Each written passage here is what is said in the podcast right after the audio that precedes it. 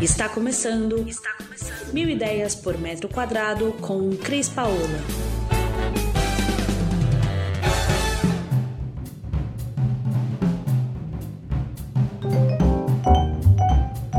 Dicas de Feng Shui. Mas o que é Feng Shui?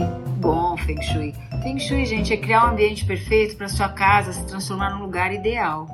Vamos falar de quarto? Uma das dúvidas frequentes que a gente recebe é: a minha cama pode ficar posicionada com a cabeceira embaixo da janela? E eu digo para você, não de, a sua cama não deve ficar posicionada embaixo da janela se você tiver condições de virá-la de lugar, mas não esqueça, você tem que ver a sua porta.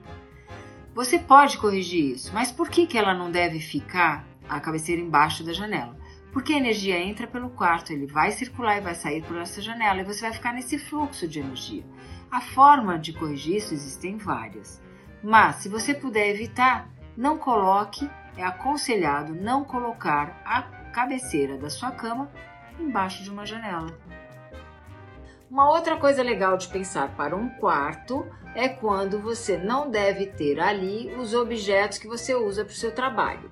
Evite ter computador, escrivaninha, tudo voltado ao seu trabalho. Isso você deixa do lado de fora. E assim você traz a energia para o seu relacionamento. Quando o assunto é separação.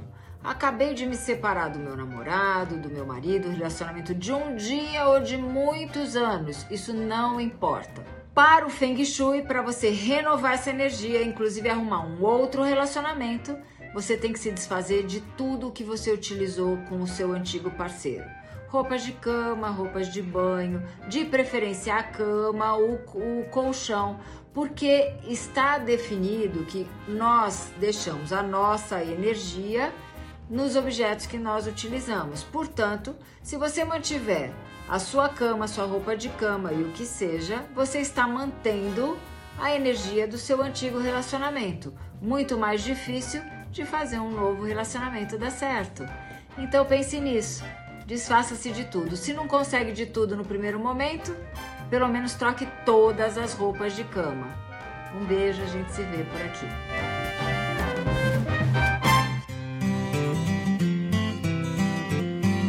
Você ouviu Mil Ideias por Metro Quadrado. Muito obrigada por acompanhar o nosso podcast. Conheça também o nosso site milideiaspormetroquadrado.com.br. Curta nossa página no Facebook e Instagram, Mil Ideias por Metro Quadrado e entre em contato conosco no e-mail contato arroba estudiocrispaola.com.br.